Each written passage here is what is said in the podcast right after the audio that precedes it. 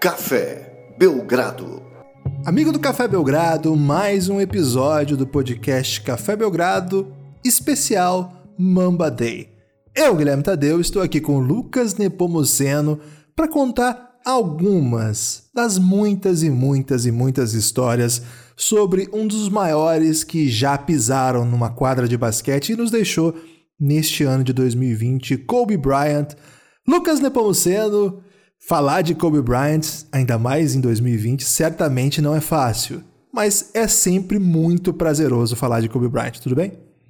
Olá, Guilherme, olá, amigos e amigas do Café Belgrado. É uma nova tradição que a gente inicia hoje, né, Guilherme? Todo dia 24 de agosto, ou quem sabe até 23 de agosto. É, enquanto existir essa organização chamada Café Belgrado, será usado para lembrar alguma dessas histórias que você comentou, né, Guilherme? Um dos maiores jogadores de todos os tempos, Kobe Bean Bryant, que em 26 de janeiro desse ano, de 2020, né, perdeu a vida de uma maneira tão trágica ao lado de amigos e da sua filha Diana Bryant, a Gigi. É, no dia 27 de janeiro desse ano, de 2020, a gente lançou a nossa carta de homenagem em forma de episódio, né? E convidamos a quem ainda não ouviu que procure aí no feed para ouvir, porque hoje aqui, Guilherme, é outra coisa. A vibe aqui do Mamba Day é relembrar os feitos, né? Conquistas, belgraversos possíveis, quem sabe em algum ano aí. É, não necessariamente seguiremos uma ordem cronológica nos Bamba Days que virão, mas sim de histórias que estamos com vontade de contar ou que sentimos a necessidade de contar naquele período. E esse ano de 2020, Guilherme, um ano que ficou muito marcado é, aqui no Café Belgrado por conta da paralisação da NBA com histórias de draft, né? Fizemos aí 32 episódios sobre drafts, 16 é, no feed aberto e 16 para apoiadores. Então a gente quer contar a chegada dele o menino Kobe Bryant à NBA. Você tinha quantos anos nessa época, Guilherme? Bom, em 96, que é quando começa o assunto Kobe Bryant, eu tinha 12. É, o draft do, do Kobe é em 96. 12 anos, estava ainda na sexta série. E certamente o, a NBA não estava tão presente na minha vida. Claro que não estava tão presente quanto hoje, mas acho que não estava nem tão presente quanto a média dos jovens daquela época, sabe, Lucas? Nunca foi assim um costume meu. É, acho que passava muito pouco também. É, tinha já na Bandeirantes essa época, eu me lembro, mas não, não, é, não acompanhava a NBA tão a fundo para já ter a possibilidade de conhecer um prospect do, do, do, draft seguinte. Isso era uma coisa que, que nem passava pela minha cabeça. Assim. Com você era parecido ou não? Era por aí também, Guilherme. É um, é um longínquo 96, né, Guilherme? Já fazem o que? 24 anos, meu Deus do céu. É, também tinha a mesma idade que você, a mesma idade que o LeBron, por exemplo. É, 96, quando o Kobe chega à NBA, que ele é draftado em 96, está no segundo tripit do Bulls, né? É, inclusive no documentário Last Dance, eles comentam, né, no, no All-Star Game de 98, aquele jovem abusado, do Lakers, pensa que dá para fazer um jogo de X1 contra mim, né? O, e o pessoal ri bastante lá no, no, vestiário. Mas esse Kobe, né? Que chega em 96 a NBA, é isso mesmo, é um abusado, sempre foi, né, Guilherme? É, mas ele não chega como uma primeira escolha, como se espera do melhor jogador da classe, um dos melhores de todos os tempos. Ele não chega sequer como escolha top 3, Guilherme. Ele não é nem uma escolha top 10 o que, que tinha nesse draft de 96 que deu pro Kobe escapar tanto? É, acho que é importante situar, assim, que o Kobe, ele é filho de jogador de NBA, então, assim, ele cresceu no ambiente da NBA, mas o pai dele não era uma estrela da NBA. Ele jogou na NBA, também jogou muito tempo na Oito Europa. Oito anos, né? É uma foi. carreira, né? Teve uma carreira. Agora, depois ele foi jogar na Europa, jogou na Itália, onde Kobe cresceu e Kobe pôde acompanhar muito do basquete italiano. É uma das línguas... E do Oscar. Essa parte eu, eu consegui não falar, Lucas. Você colocou o Oscar aqui nesse episódio. O Kobe falava italiano muito bem, era um dos vários idiomas que o Kobe dominava, era um gênio em todos os aspectos possíveis. E então, assim, ele já tinha esse pedigree físico, de talento, etc.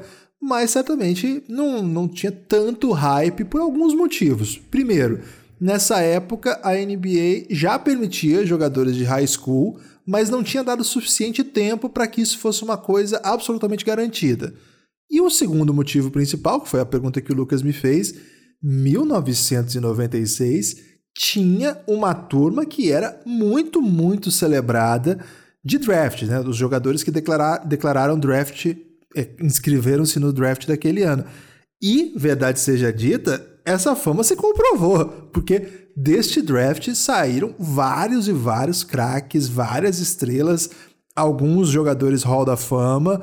E sem dúvida, Lucas, sem dúvida alguma, um dos melhores drafts é, do, do, de todos os tempos, né? Que a gente fez um, um longo projeto contando do século XXI, e dizer do século XX, mas certamente uma das classes mais empolgantes da história do basquete, muito comparada à classe de 84 que veio Jordan, Hakim e comparada depois a de 2003, 2009, 2000, enfim, essas classes todas que nós já tratamos aqui neste ano.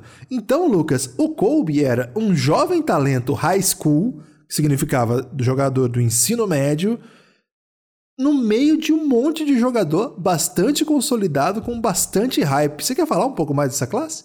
Ah, vamos falar. É, é um dos motivos desse episódio, né? Trazer o porquê que o Kobe sobra tanto, né? Por que, que ele não é escolhido, sei lá, entre os cinco primeiros, entre os oito primeiros. É importante ressaltar isso que o Guilherme falou. É, botar um, passar um marca-texto, sabe, Guilherme? Qual é a cor de marca-texto preferida sua?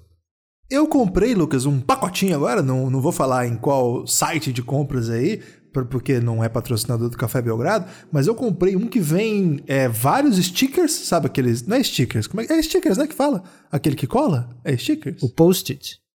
Post-it, obrigado. Vários post-its e de várias cores diferentes. E as canetinhas referentes a eles. Olha que bonito que fica o sistema. Então, eu tenho azul claro, rosa, é, amarelo, verde e laranja, Lucas. Eu posso escolher todas essas. E nas minhas leituras, quando aparece uma coisa muito fundamental, assim, muito importante, eu coloco o amarelão mesmo, tradicional. Agora, quando é alguma referência para buscar depois, eu coloco um verde claro. Pra qual que é a característica que você quer, esse, esse, essa sublinhada? Ganhando tempo, né? Como tradicional. Acho que é amarelo, né, Guilherme? Por conta da, do tema, né? Então, para ser temático, vamos de amarelo. Se você tivesse um roxo aí, eu poderia também pedir. É, Pink, um violeta, não? né? Purple, purple and gold. É, pink não, okay. não, não, não, cola hoje, Guilherme, mas o fica bem aí o amarelo, dando esse destaque, né? O, o dourado, digamos assim, do Lakers. Okay. Então, não lembro porque que eu queria saber. Ah, sim, para ressaltar essa regra, né? É, teve, teve jogadores nos anos 70 que foram escolhidos é, vindos diretos do high school foi meio que um, um, um, duelo ali que nos anos 70 tinha ABA, tinha a NBA, duas ligas concorrentes que depois que elas vão se fundir. Então muita gente lembra como Moses Malone, né, como o maior jogador que tinha vindo do high school até começarem dos anos 90, mas ele vai para a ABA. Na, na NBA mesmo, Guilherme, o Kobe é, a, é o sexto, apenas o sexto jogador vindo direto do high school na história. E o primeiro que não era big, né?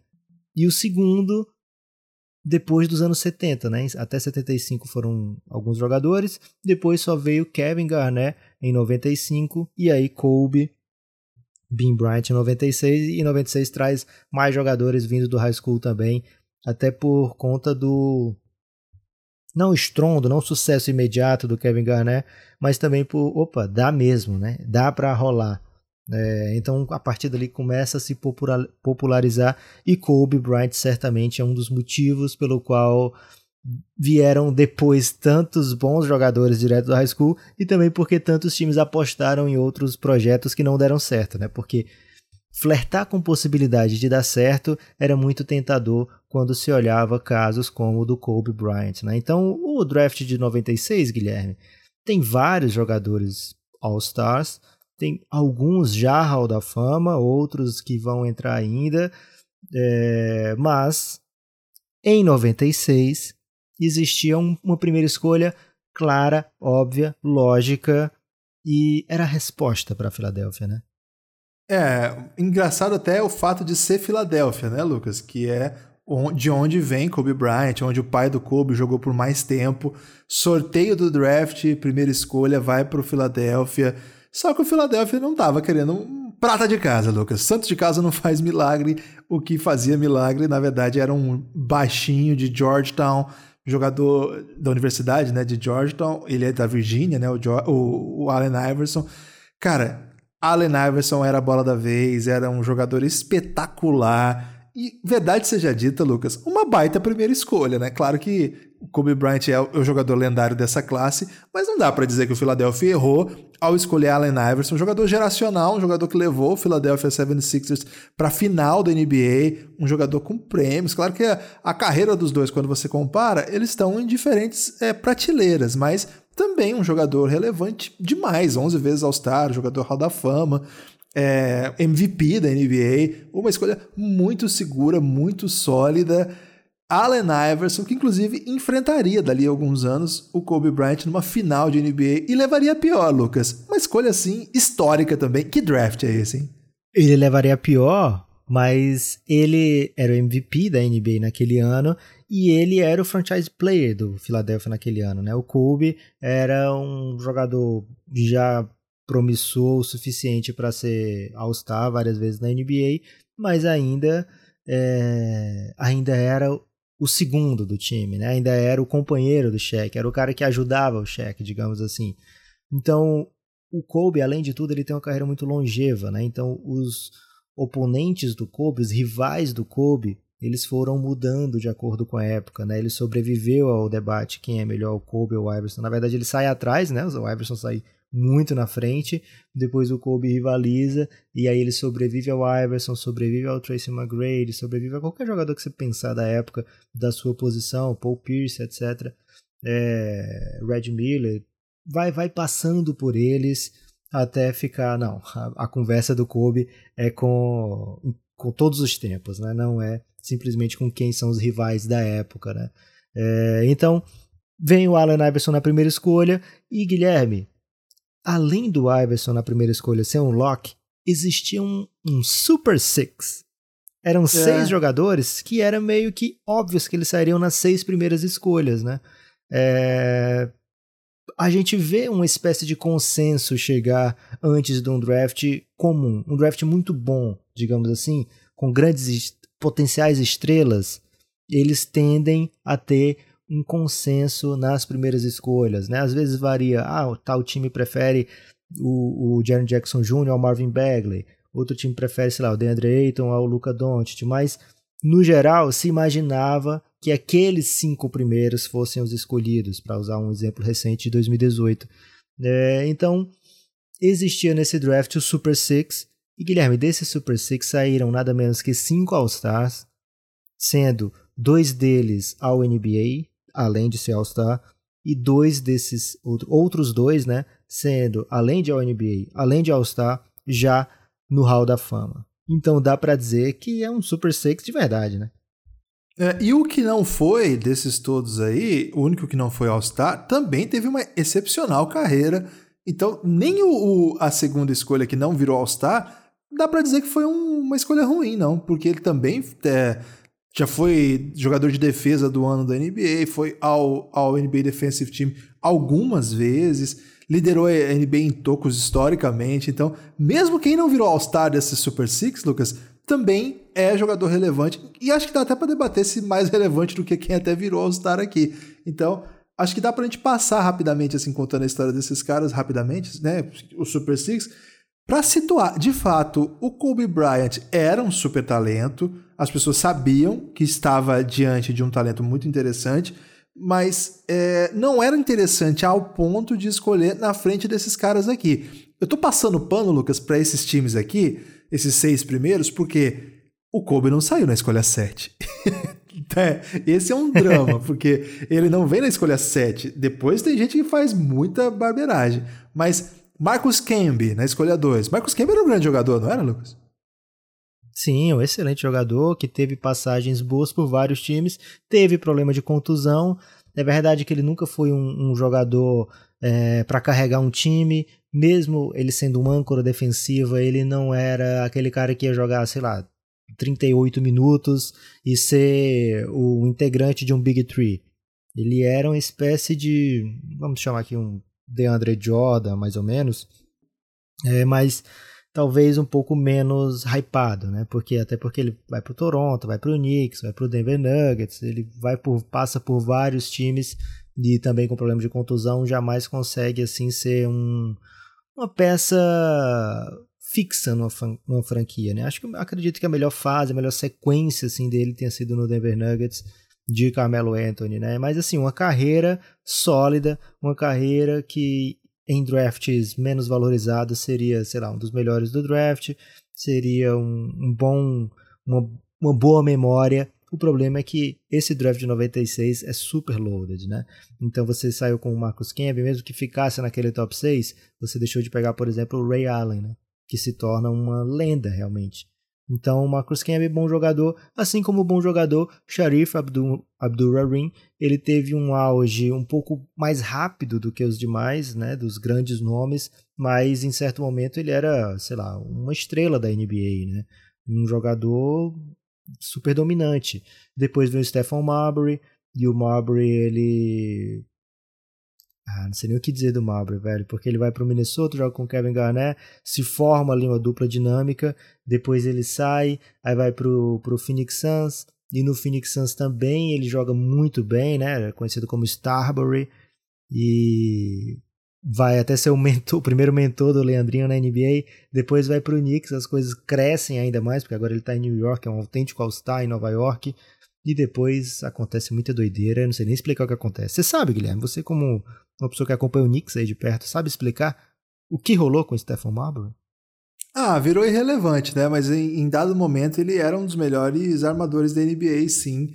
É, inclusive, aquele o jogo, o ano de calor do Amar Stoudemire, quando o Suns ganha o jogo 1 nos playoffs contra o Spurs, o Marbury joga muito, muito aquela série, né? E é, é trocado depois, é, mas certamente é um grande jogador. Seguindo, Lucas, Ray Allen acho que, acho que dá para dizer que Ray Allen dispensa apresentações ou temos ouvintes jovens demais para falar uma frase dessa, Lucas? Guilherme, se tiver algum ouvinte que não conhece Ray Allen, que bom, né? Porque ele vai poder agora ligar aí o YouTube. O YouTube não patrocinou o Café Belgrado, nem, nunca mandou nem um centavo pra gente, Guilherme. Então vai ligar um, um site de vídeos aí, que é a, a sua escolha, e vai procurar Ray Allen e aí sim, Guilherme, a pessoa vai ter direito a conhecer grandes momentos da NBA, que o cara foi brabo em várias épocas, viu?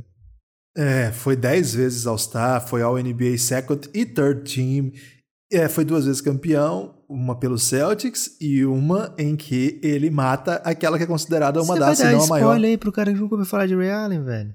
Deixa eu falar pelo menos isso. Ele é responsável pela uma das, ou se não a maior, polo da história das finais da NBA um dos, maiores, um dos chutes mais incríveis. O torcedor do Spurs me, me perdoe aí por essa lembrança. Para fechar o Super Six, Lucas, é Anthony Walker. E ele tem um protagonismo especial nessa história, não tem? Ele tem um protagonismo especial, na verdade, um protagonismo duplo, Guilherme.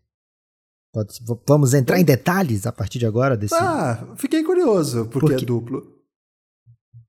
Porque é o seguinte, quando o Kobe vai se preparar para entrar no processo, né, de, de vou me preparar para ir direto para NBA, tu vi que deu certo aqui com o Kevin Garnett, deu certo assim, né, o Kevin Garnett não, não chega explodindo na NBA, mas já chega e já se torna um assunto, já se torna um jogador muito requisitado, já se torna muito milionário, né, porque o Minnesota dá um belo salário, ainda não tinha a Rook Scale nessa época, é, então assim, deu certo e vai dar certo mais ainda para o futuro, né? Mas já para aquele ano já tinha dado certo. Então o Kobe começa a preparar para entrar direto na NBA e aí ele pergunta pro técnico dele, né, ainda com 17 anos, ou oh, você acha que quem sai antes de mim no draft, né? Porque o Kobe pensava alto, Guilherme. Ele não pensava que ia vir 12 pessoas antes dele, né? Ele pergunta meio que no singular, né? Quem é que você acha que vai ser escolhido antes de mim?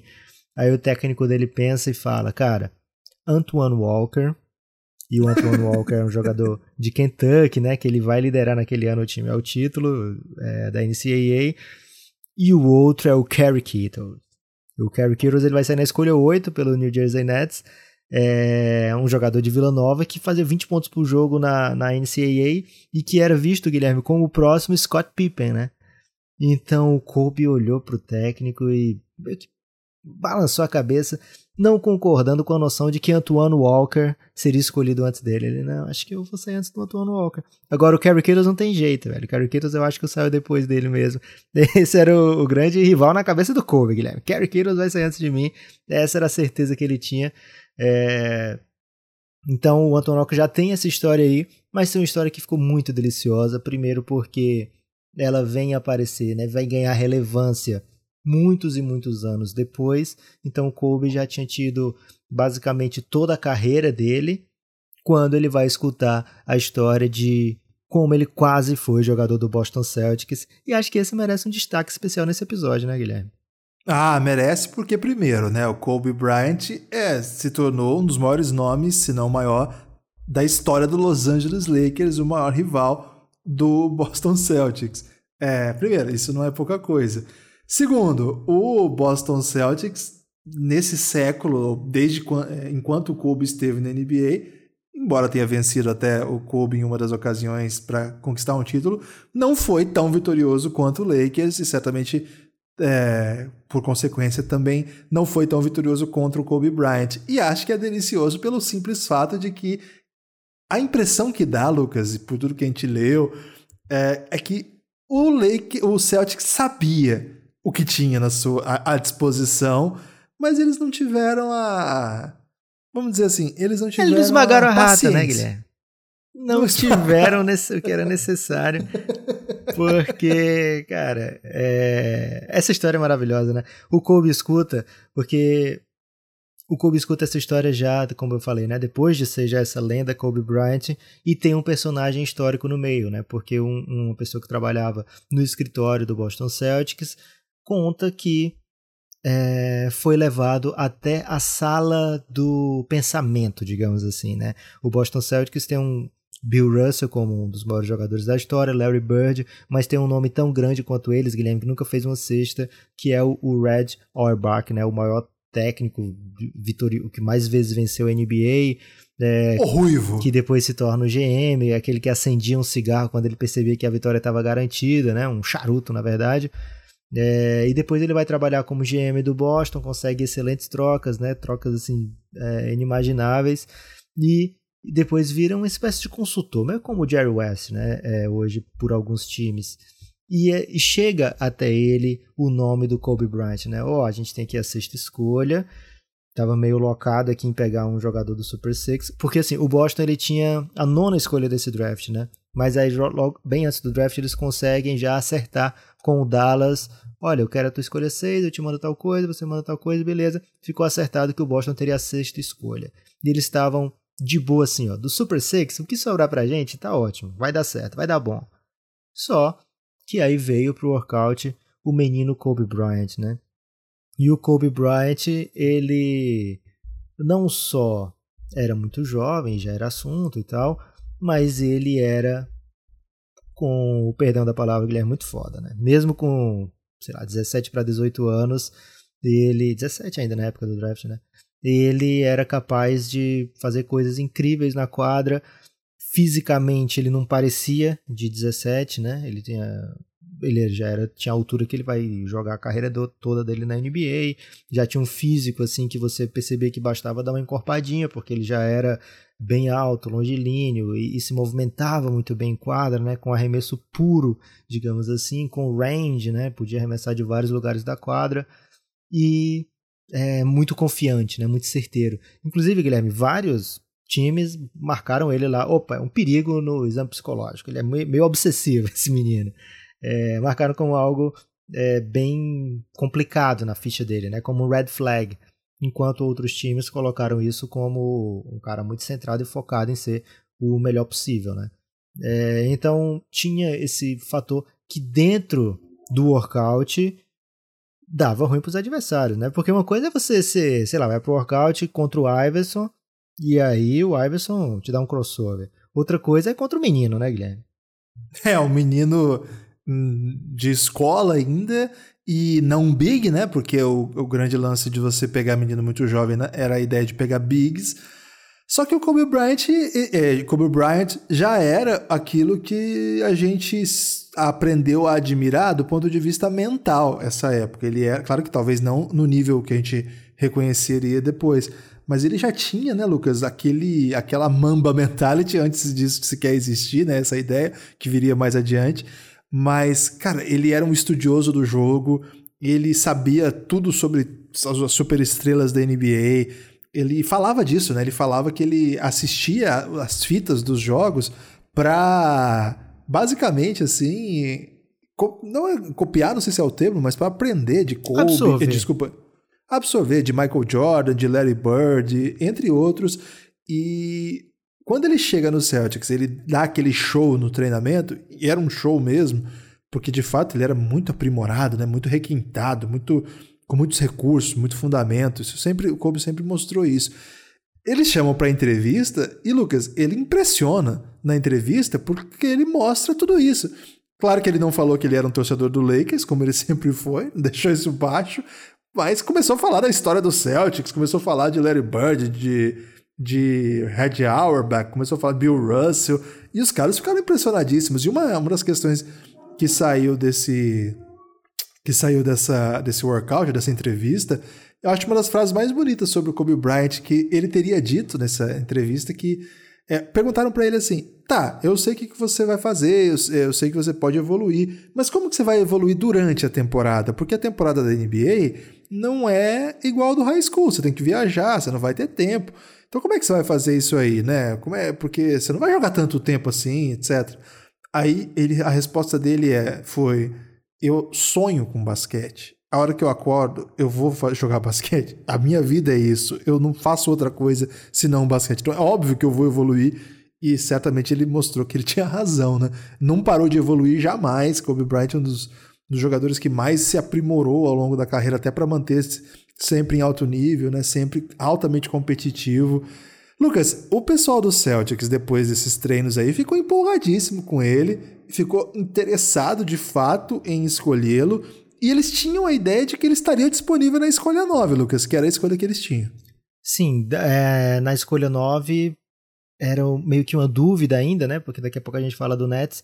Mas na 6, que eles já tinham o negócio meio que pré-acertado, já era mais garantido, né? Era meio que certeza que na 6 ele estaria lá por conta do hype do Big Six, né? A gente está falando aqui de jogadores que já estavam no college, já estavam impressionando no college, alguns juniors, outros sophomores, como o Iverson, mesmo alguns freshmen, né, mas que já eram é, mais consolidados, digamos assim, já era mais certeza do que o Kobe Bryant. Então esse Super Six era meio imexível aí, mas o Kobe jogou tanto nesse workout, né, fez tanta coisa, impressionou tanto na entrevista, a entrevista normal era por volta de meia hora, eles ficaram uma hora com o Kobe e o GM ele fala que, cara, o Kobe falou coisa que eu não sabia, velho, sobre o Boston Celtics. é, isso a gente tá falando de 96, Guilherme. Como era a internet do Kobe 96? Cara, o Kobe, na verdade, é, isso tudo tá numa matéria que a ESPN fez em 2015 ainda. Várias dessas histórias que a gente tá contando aqui, não todas. É, e, na verdade, eles contam uma história que eu acho que é respondendo essa de como era a internet do Kobe. Na verdade, quando o Kobe estava na Itália, os avós dele pegavam fitas da NBA e mandavam por correio para ele assistir, Lucas. Esse era o grau aí de, de informação que o Kobe absorvia com VHS mandado aí por, por, internet, por internet, por Sedex da época, não sei como é que chamava o Sedex lá na Itália. Deve ser o FedEx, né? O FedEx é internacional. Ah, então era assim que, que ele recebia essas fitas aí. Era isso. O Kobe era um maluco mesmo, né? Um alucinado por basquete, apaixonado mesmo pelo jogo e sabia dessas histórias todas, né? Isso é impressionante. Agora, uma coisa que me chama a atenção, Lucas, é que todos eles falam assim, de fato, não, era maravilhoso, é tudo isso que eu nunca vi. A melhor entrevista que eu já vi, o melhor treino que eu já vi. Então por que fizeram, Lucas, esse treino, essa entrevista? Porque Era pra ter sido pior um pouquinho, então não entendi. É, muitas vezes isso aqui, eu já ouvi várias pessoas falando, né? Os times fazem é, workouts mesmo sem intenção de escolher aquele jogador para ter um database, né? Para poder ter um banco de dados lá com o que, que os, os, futuros adversários deles sabem fazer, como é que eles se comportam na, na, na quadra, né? O que que frustra, o que que não frustra. É, então, eles chamam muito mais prospects do que eles têm interesse em, em draftar propriamente dito, né? Então talvez eles tenham chamado o Kobe como vamos ver, vamos ver o que, que esse menino faz. Só que o que ele fez foi deixar uma dúvida grande, né? A ponto, e aí sim voltando ao, ao Red, é, a ponto do GM, o Carr, chegar e, cara, o Red, cara, a gente já tá aqui meio fechado no Antoine Walker, mas e esse menino aí, o Kobe, velho? E aí é, o, o Kobe já era uma incógnita também na cabeça do Red, porque ele falou, cara, eu tô acompanhando. Ele não esteve presente nos workouts nem na entrevista. Mas eu tô acompanhando, eu vi já o que, que esse menino fez no high school. E olha, eu vou te dizer uma coisa, ele é de verdade. É, se você for nele, a decisão é sua. Ele bota na conta do GM, né? A decisão é sua, mas se você for nele, é, você sabe o que, que você tá pegando, né? Você, é, esse menino tem muito talento. Agora, é um jogador de high school. Então você meça bem aí o que você vai fazer. E é importante lembrar isso porque você falou uma coisa muito interessante, Guilherme. O Celtics não era o vitorioso Celtics dos anos 80, né? O Celtics não era o vitorioso Celtics do Bill Russell também. É, então o Celtics já estava no entre safra há bastante tempo, já não estava disputando o título é, desde a época do Larry Bird. Então eles tinham uma necessidade por vitória. E aí você optar pelo menino, um jogador de high school que nunca da posição dele foi escolhido na NBA, é, então não, tem, não tinha nem como comparar com outros jogadores, né? Não, quanto tempo vai levar para ele poder jogar, etc. É, era arriscado, né? Era um risco. E o Celtics acabou então optando por ir no, na segurança do Antoine Walker, né? Sabendo que ali eles teriam um All-Star, sabendo que eles teriam um jogador para ser uma, um dos franchise players do time, né? Uma coisa mais certa, já tinha dois anos de, de NCAA, já era campeão é, e melhor jogador de Kentucky. Então eles foram na segurança, digamos assim, né? É, uma, uma última história, Guilherme, desses workouts do, do Celtics, que é interessante, né? O Kobe ele era muito torcedor do Lakers, apesar de, de ser da Filadélfia, mas ele era muito torcedor do Lakers e, lógico, com rivalidade com o Boston Celtics. E pro workout, tem até essas fotos fáceis na internet, né? É, você vê o, o, Kobe com a roupa do Celtics, né? Roupa de, de treino do Celtics. Ele diz que quando pega para treinar aquela roupa, eles. Eu não posso treinar com o que eu tenho aqui, não. Eu preciso botar isso aqui. Não, tem que botar, lógico e tal. Ele, ah, tá bom. Mas ele disse que a partir daquele momento ele sabia, né? Que ele profissionalmente iria se ele tivesse que ir para o Celtics, ele iria. E ele disse depois, né? Se eu tivesse sido escolhido pelo Celtics, certamente eu carregaria o legado de Larry Bird com muito orgulho, né? Do mesmo jeito que eu carreguei o legado do Lakers, né? Então fica aí essa, esse mini Belgraverso, né, Guilherme? Porque o Celtics chega muito perto de escolher o, o Kobe. Agora, se um time na sexta escolha tá pensando em pegar um Super Six, aliás, ao invés de um Super Six pegar o menino, como é que ele escapa da sétima para a décima terceira? E aí vem esse é um drama. Vem outra parte muito importante desse draft que é o Red do Lakers, né? Jerry West, também visto como uma das grandes mentes do basquete, ele vê o workout do. Ao contrário do Red, que não viu o workout do, do, do Kobe no Celtics, o Jerry West vê o workout do Lakers e aí ele no mesmo dia liga pro, pro cara que fazia o play-by-play -play do Lakers e fala, cara, eu acabei de ver o melhor workout de qualquer pessoa da minha vida e o menino tem 17 anos. É, é. Vou querer entrar para pegar esse menino. E aí ele começa a tentar todas as escolhas do draft, né? Ele tinha certeza que ele era o melhor jogador do draft. E não só isso, Guilherme. Ele tinha certeza que era o melhor jogador do Lakers. Se ele pegasse e botasse no Lakers, ele seria o melhor jogador do time imediatamente. É, vai chegar o cheque ainda, né? É, então ele ele começa a tentar as escolhas todas, né? E aí ele consegue um negócio apenas com a décima terceira escolha. Só que qual é o drama? Esse... É, o Celtics já tá de olho lá, né? Apesar de ser meio óbvio que ele vai no Anton Walker, mas depois disso outros times é, podem optar pelo, pelo Kobe, né? O Clippers, ele não opta pelo Kobe e a justificativa é linda, Guilherme. Eles falam, cara, a gente não ia ser uma franquia levada a sério se escolhesse um jogador de high school na sétima escolha. E aí eles quiseram ser levados a sério escolhendo Lorenzen Wright, Guilherme. É, inaugurando aí, depois do Super Six, velho, tem o Peba Six que vem depois, que é maravilhoso, né? Então, Lorenzen Só uma Wright história, Lucas. Clippers... Só uma história sobre o Lorenzen Wright, é uma história trágica, né? Ele já ele foi assassinado pela esposa é, o, o, a história dele se tornou aquelas histórias de documentário no ID. Esses dias minha esposa assistiu, inclusive, o documentário e falou assim: Você conhece o Lorenzen Wright? Eu falei, cara, esse nome me vem à mente, mas. Ela falou, do Memphis. Eu falei, ah, sim, o que, que tem? Por que, que você está falando dele? Né? Ela falou, ah, assisti agora o caso. É, foi um caso que foi considerado um cold case, né? Porque, na verdade, quando ele foi assassinado, é, a notícia foi outra, que ele estava envolvido com droga. Depois de muito tempo, revelaram as, as novas investigações conduziram a, a, ter sido a esposa. Ela foi, ela foi Você já entregou condenada. o fim aí do, do documentário, Guilherme? É um documentário só, né? Mas é uma história trágica de um jogador que foi escolhido antes de Kobe Bryant e inaugura essa lista de equipes que não brilharam, né? O Clippers, o Nets, que o Nets foi no, no Kittles, que era um jogador que caiu o hype, né, Lucas? Pelo jeito, porque ele era para ser escolhido lá no Super Six, já virou um jogador que não é exatamente é, já na escolha 8. Foi um jogador que chegou a jogar bons momentos ao lado do Jason Kidd, Richard Jefferson, mas certamente não entrou para a história como um dos melhores dessa, dessa classe. O Samak Walker, ou seja, essa galera aqui não viu o Kobe, não, Lucas. O Celtics talvez tenha visto. Galera mais aleatória, né? Fala a lista toda, Guilherme, que ela é deliciosa. Tá, vamos lá. Eric Dampier, Todd Fuller, esse sinceramente não me recordo. Não sei absolutamente nada sobre ele. Desculpe aí se alguém conhecê-lo é, ou souber alguma história dele. E o Vitaly Potapenko, né, que é um ucraniano que jogou também no, no, nas, na Universidade é, jogou nos Estados Unidos, né, jogou no sistema universitário estadunidense e não chamou nenhuma atenção, né? Uma coisa que me intriga, Lucas, e acho que é, vale assim só para dar essa para encher a moral do Lakers aqui, lá eu já um episódio sobre Kobe Bryant e o Lakers tratou muito, soube ler o talento do Kobe e tratou muito bem o Kobe Bryant, então acho que é, é espaço para isso. É, o que me intriga é assim, o Celtics tinha pressa para escolher um jogador pronto que pudesse já levar a franquia a grandes coisas.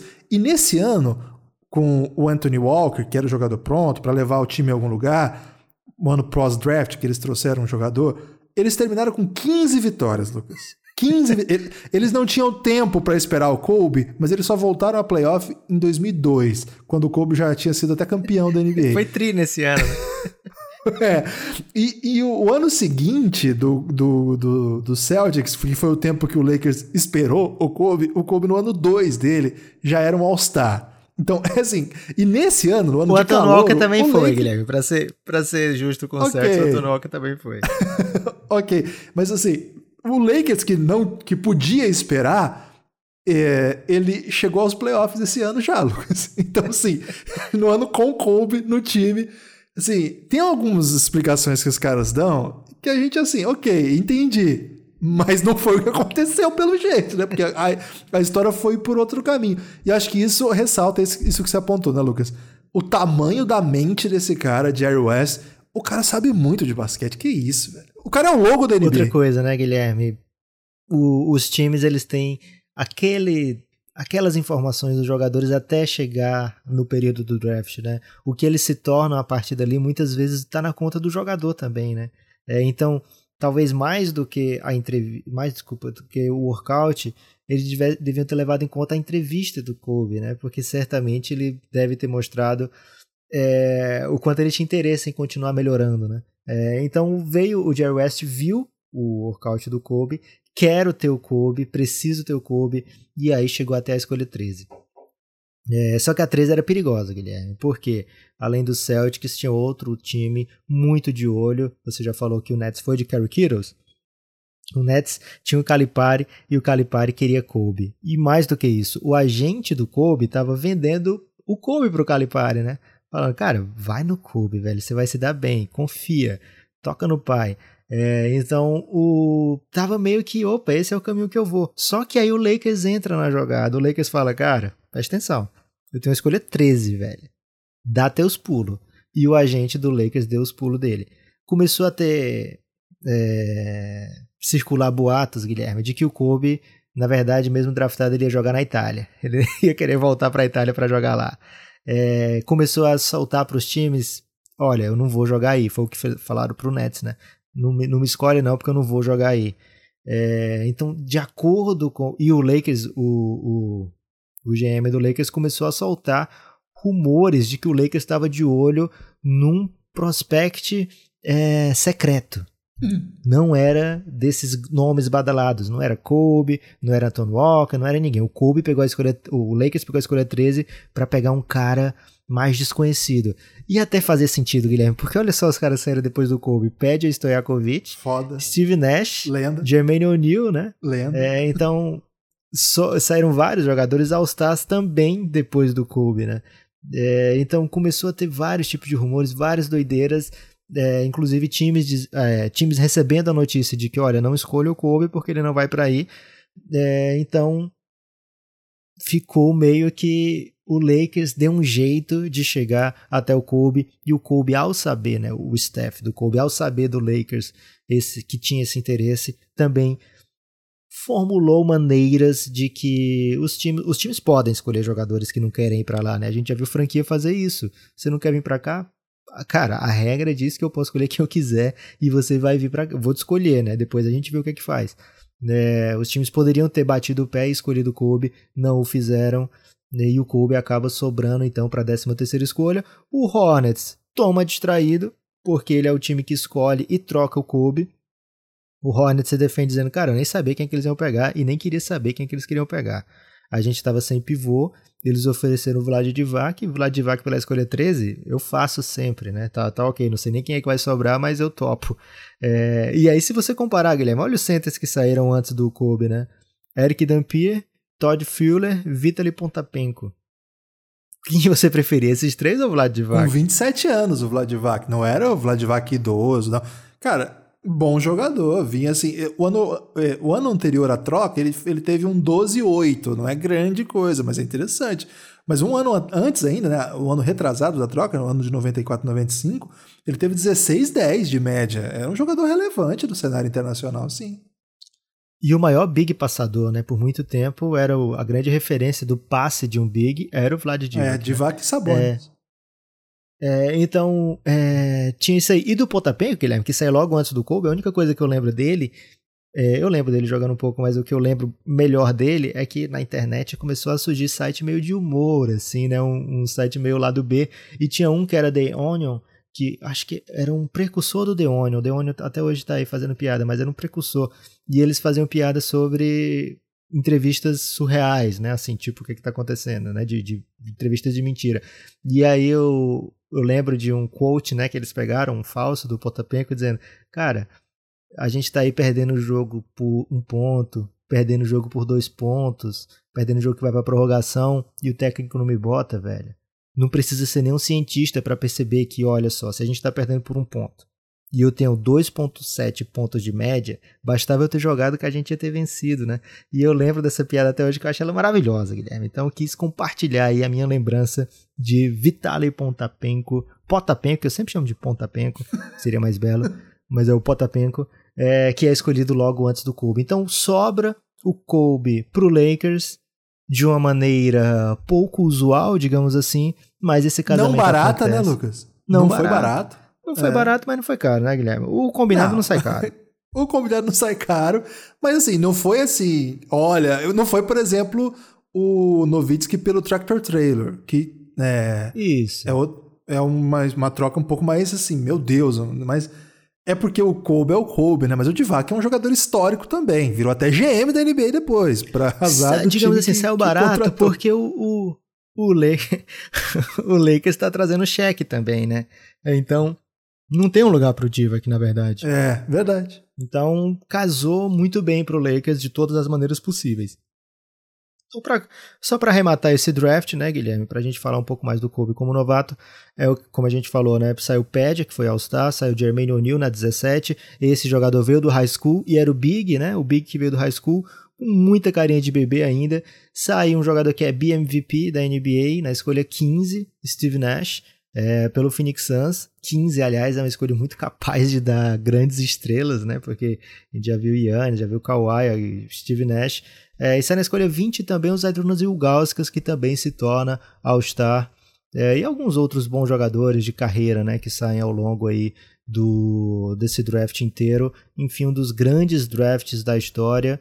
Mas o cara que venceu mais do que todo mundo, o melhor jogador desse draft, sai na escolha 13 e abre sim né, um, um precedente aí para times se sentirem é, convidados né, a olhar também para o high school com outros olhos. Né? A expectativa era que o Kobe fosse demorar muito tempo para se tornar um bom jogador, Guilherme, mas ele tem alguns bons momentos já como novato, né?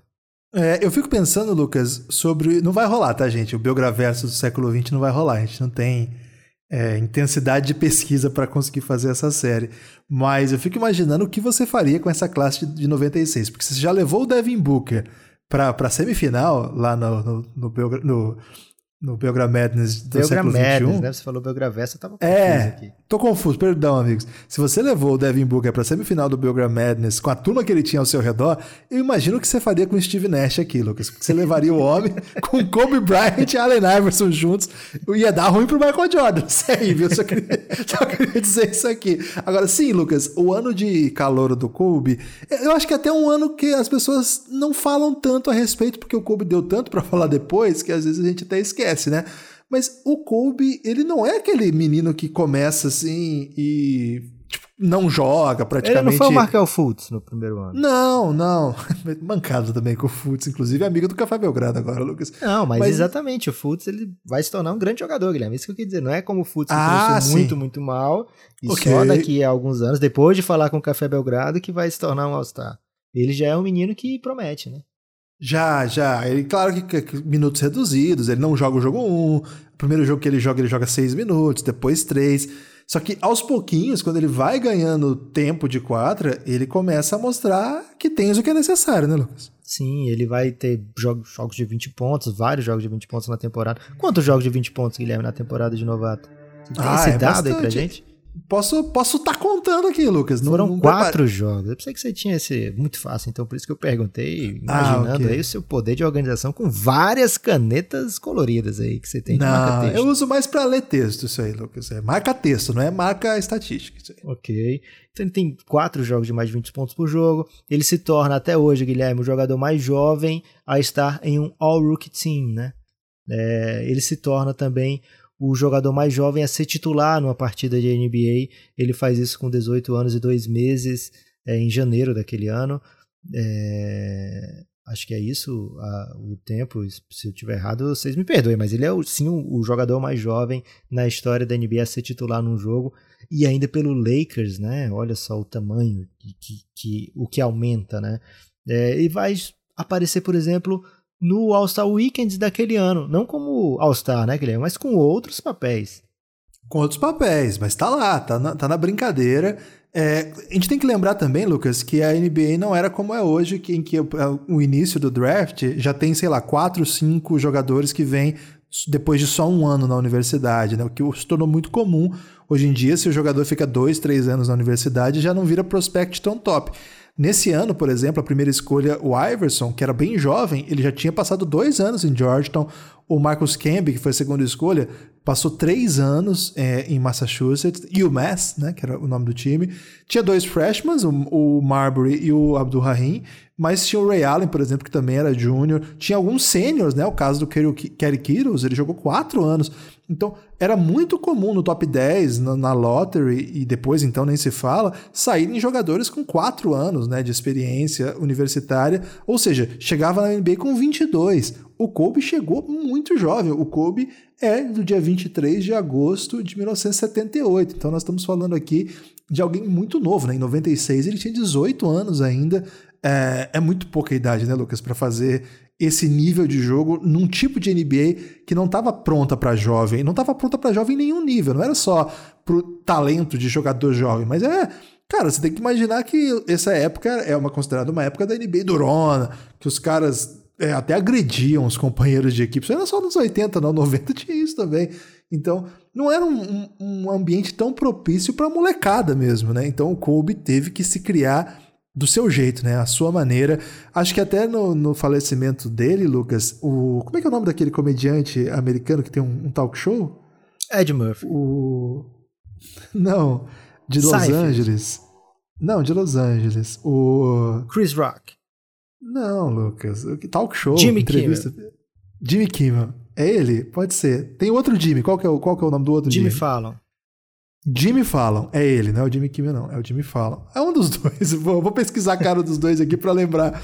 Mas ele o conta Kimmel é que é brother do Ben Simmons, do Bill Simmons. É o Fallon, é o Fallon. O Fallon, ele conta uma história quando ele chega a, a Los Angeles e encontra o Kobe Bryant jovem, né? Eles dois são muito jovens, eles dois são, é, assim, estão tentando criar ainda suas, suas histórias na, na, nos, em seus respectivos ramos, né? E ele conta essa história, até recomendo que vocês procurem aí no YouTube, o pessoal já legendou, etc. É uma história muito bonita dele contando do Kobe Rookie é, trombando com o Kobe Rookie numa festa em Los Angeles e ele não reconheceu assim que ele era um jogador profissional tal e é uma, se tornaria uma super estrela, né? Mas é esse jovem Kobe ali tentando sobreviver num mundo cheio de veteranos. Você não vai dar. Com... Você contou uma história. Você contou o fim do documentário. E a história do Kobe aqui com o Jimmy Fallon, você não vai contar o que aconteceu? É que o, o Kobe arrumou lá a cerveja pra galera só porque ele era jogador do Lakers, assim. Ah, então ele, tá. tipo, deu uma, uma, carteirada, assim. Mas é que ele contou, é muito bonita a história. E o conteúdo da história parece bobo, mas é o jeito que ele conta é, é comovente, né? Como tudo que envolveu o Kobe naquela semana. Recomendo, Lucas. Não vou dar mais spoiler que isso, não. É Jimmy Fallon, Kobe Bryant. Escrevam isso. Ok. É, então, no All-Star Weekend, Guilherme, por exemplo, ele vai ser o campeão do Slam Dunk Contest, né? Que ainda carregava e carrega, velho. Sempre vai carregar. A gente adora falar mal do Slam Dunk Contest, né? Porque, ah, é, é pé, não sei o quê. Quero ver quem é que não assiste, velho. Quem é que não tá lá assistindo todo sábado de All-Star Weekend. É, então, ele é campeão naquele ano, com belíssimas enterradas, lógico, né? O fato de ser um menino chama mais atenção ainda. E o fato de como até para trazer mais uma vez a matéria do Celtics, Guilherme, é até uma contradição que o cara disse, né? Porque ele fala assim: Olha, eu tô vendo aqui o Kobe no treino. Se eu fecho os olhos, é como se eu estivesse vendo o Jordan. Só que como é que ele vai ver se ele fechou os olhos, Guilherme? Aí essa parte me deixou meio confuso. É, eu não sei se ele quis dizer se ele fez, deixasse só a pontinha dos olhos, assim, bem aberta, assim. Tô fazendo aqui, explicando como é que seria. Tipo quando a pessoa que enxerga pouco, né, espreme os olhos assim, talvez ele estivesse tentando dizer isso, né? Que conseguia ver o Jordan. Então, essa admiração. Isso aí funciona para cantor, Lucas. Ah, é? É, porque você vai, você fecha o olho e fala assim, nossa, essa voz me lembra o Roberto ah, tá. Carlos. Tá. Então funciona para quem tá ouvindo o cantor, né? Porque eu fiquei pensando é, como é que mas... o cantor usa essa técnica, mas tudo bem. é, então o, o Kobe trazia já, né, esses, esses trejeitos, né? Então já começava -se, assim a pensar, cara, será que esse menino vai ser mesmo um sucessor, né? O que, que ele pode trazer? Ou então, como ele é ousado, fica imitando aí o Jordan, né? Um menino velho desse que nem tá cheirando a leite ainda. E aí, então, isso que você falou também, Guilherme, de chegar muito jogador com 20, 22 anos para NBA, era muito comum e explicava um pouco por que, que o Clippers pensou aquilo que falou, né? Não, a gente não pode pegar um jogador na escolha 7, um menino que vem do high school, porque senão a gente não vai ser considerado nunca uma franquia séria. É, e outros times foram dando aí as justificativas de por que não o Kobe e viram ele se tornar, já no ano de novato, um cara que avisava, né? Olha, vocês vão se arrepender muito de eu ter sobrado para a escolha 13. É, e foi só o primeiro ano, também é só o nosso primeiro ano aqui de Mamba Day, né, Guilherme? Então muita história ainda vai vir por aí. É, mas o Kobe, desde o início, já deu sinais, né? Tipo, fica ligado aí. Foreshadows. Vários foreshadows, né? É, fica ligado aí e recomendo também que vocês procurem, além do vídeo do Jimmy Fallon, highlights do Kobe como novato, que vocês vão entender, né? Porque que ao mesmo tempo que ele era um menino ainda, porque que se tinha tanta tanta certeza de que era especial e se tornaria um grandíssimo jogador. É, a, o autor da matéria que a gente tá, citou algumas vezes aqui da ESPN é o Baxter Holmes. É uma matéria muito legal, se você ler em inglês eu recomendo. E se você for da galera que traduz conteúdo, tem muita gente aqui que ouve a gente, Lucas, que faz parte desses coletivos de tradução de conteúdo, que é uma coisa que contribui demais para o conteúdo em língua portuguesa. A tradução é uma coisa que vale a pena mesmo. Parabéns para todo mundo que faz esse serviço. Eu recomendo esse aqui para a galera traduzir. Um texto do Baxter Holmes está aberto no site da ESPN americana é, cara, esse texto é incrível, vale demais. É, ô Lucas, faltou falar, assim, só para arrematar aqui, que mesmo no ano de calor rolou Kobe nos playoffs, né? O Lakers vai a playoff, elimina o Portland Trail Blazers, o Kobe chega a jogar alguns minutos nessa série, ele faz um jogo importante, é, o jogo que ele time perde, ele joga e joga bem, faz 22 pontos, o Lakers vence a série, foi uma vitória sim, categórica, né? O Lakers não, não chegou a, a sofrer. Foi era, naquela época lá as séries tinham melhor essa, de 5, né? O primeiro round era melhor de 5. O Lakers fez 3 a 1. Só que na, na série seguinte contra o Utah Jazz, né, um time histórico, o Utah Jazz é que tava, Jazz é o time do Last Dance, gente. É o time do Last Dance, é o time de 97. Então, você tinha lá John Stockton, você tinha Cal Malone, você tinha Ornasek, tinha é, Brian Russell, que ficou famoso Ostertag. por... É, ele eu não ia citar não, porque eu sempre falo errado o nome dele e você me critica. E dessa vez eu me preservei. E o Kobe tava lá. O Kobe jogou essa série, claro, como um menino que tinha 18 anos, tinha acabado de chegar à NBA e não ia ganhar muito tempo de quadra numa série desse tamanho, não mas estava lá, jogou minutos interessantes, e inclusive, talvez a grande, a grande atuação dele tenha sido é, na vitória, que ele fez 19 pontos, mas talvez a atuação que mais chama atenção é ele jogar o jogo 5 dessa série, que não é simples jogar, cara, enfrentar um dos melhores times da história da NBA num momento relevante, né, da, dessa equipe. E é um jogo que vai para prorrogação, não é um jogo assim que eles jogam o menino lá e vê o que, que vai dar. Não, é porque eles achavam que ele poderia ajudar mesmo no ano de calouro, vindo do high school, numa época que isso não era comum, jogando no segundo round de playoff contra uma das melhores equipes da história do basquete, uma equipe que não foi campeã, mas certamente tem todas as, todos os elogios que merece. Então, isso aqui é só o ano de calouro do Kobe Bryant. Tenta imaginar aí, segundo round, um calouro indo para playoff contra um time histórico, você vai brilhar nesse nível com 18 anos. É esse tipo de coisa que o Kobe fez no seu ano de calouro. Lucas, o homem era brabo demais. O menino era brabo, né, Guilherme? É, era um mini mambinha ainda.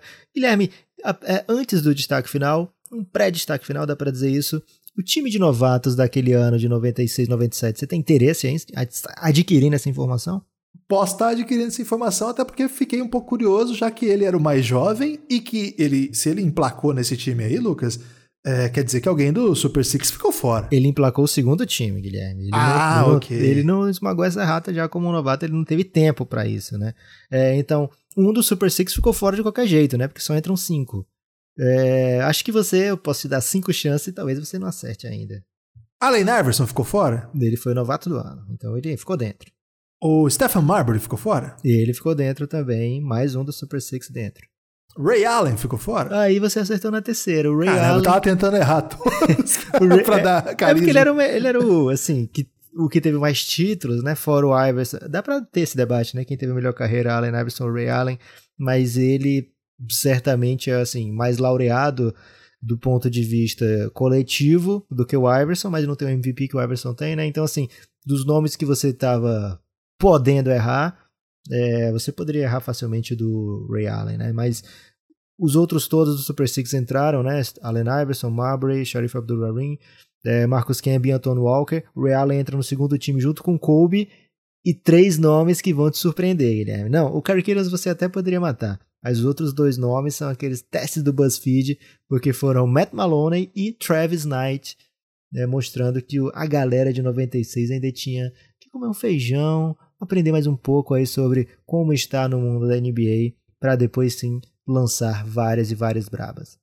É curioso que estava nessa classe também um grande companheiro do Kobe Bryant, que era o Derek Fisher, né? Ele jogou, ele foi draftado. Ele foi a escolha do Lakers é, no primeiro round ainda, né? Escolha 24. E um jogador histórico, companheiro do Kobe Bryant em várias jornadas aí. É, é um cara que, que também vem dessa classe aí. Os, História interessante. O Kobe nunca foi campeão sem Derek Fisher no time. Ok, é uma, uma maneira de construir essa frase bem curiosa. é porque é, engraçado, porque é engraçado, né? Porque tinha isso do cheque, né? As pessoas falavam, ah, ele nunca foi campeão sem o cheque, mas depois vem mais dois títulos e as pessoas percebem, opa, nunca foi campeão sem o Fischer, né? É, porque o Fischer sai e depois volta pro Lakers, né? É, e Guilherme, agora sim, posso dar meu destaque final? Você tá, pode, inclusive, tá podendo, porque é reta final de podcast. É muito lembrado. A gente falou, nem falou de LeBron James nesse episódio, né? E é um jogador que é um desses que tem as portas abertas pelo Kobe de jogador vindo high school, ser tratado com naturalidade, né? Para ser escolhido lá em cima. É, e por que eu falei aqui em LeBron James? Posso estar esquecendo? Não, mas eu já lembrei. Porque ficou muito famosa The Decision em 2010, quando o LeBron James é, chama um, um, uma equipe de TV, na verdade vai até o estúdio, né, anunciar que está levando os talentos dele para Miami, né? Então isso aí virou, sei lá, virou meme até hoje, vai ficar eternizado para sempre na internet. Um vídeo muito menos famoso, Guilherme, é o Kobe anunciando para qual college ele iria, né?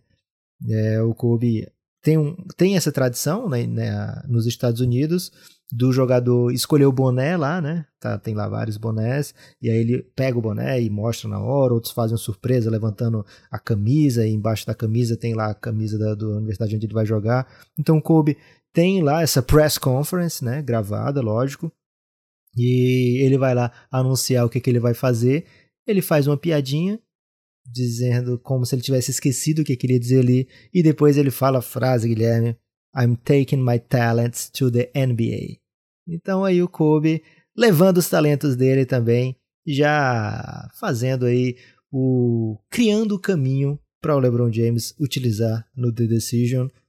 Vários outros jogadores devem ter dito isso, mas eu quero aqui fazer esse link como se apenas eles dois fossem capazes de falar tal bela frase. O meu destaque final é que se você gosta do Café Belgrado, apoie o Café Belgrado, cafébelgrado.com.br. É, apoiadores de R$ reais mensais, apenas R$ reais, sim. Você tem acesso a muito, muito conteúdo exclusivo que a gente produziu e é muitas, são muitas horas mesmo de podcast. Dá essa moral pra gente, cafébelgrado.com.br. Você pode apoiar com PicPay ou com boleto bancário ou ainda com cartão de crédito. São várias as opções. cafébelgrado.com.br. Se for no PicPay, é só procurar o Café Belgrado. E vem com a gente se você quiser fazer parte do nosso Telegram. É o mesmo sistema, só que o preço é fica mais caro, não é o preço, é o apoio, fica mais caro. 20 reais mensais uma comunidade maravilhosa da galera que fica conversando sobre basquete durante os playoffs, então tá maravilhoso. Um abraço, muito obrigado pela audiência. Espalhe por aí que você ouviu e gostou do Café Belgrado, mesmo se você não tiver gostado. Mas se por acaso você não gostou e quiser espalhar, falar mal, a gente pede que você fique só, fique só em silêncio, que a gente vai ficar muito feliz também. Forte abraço.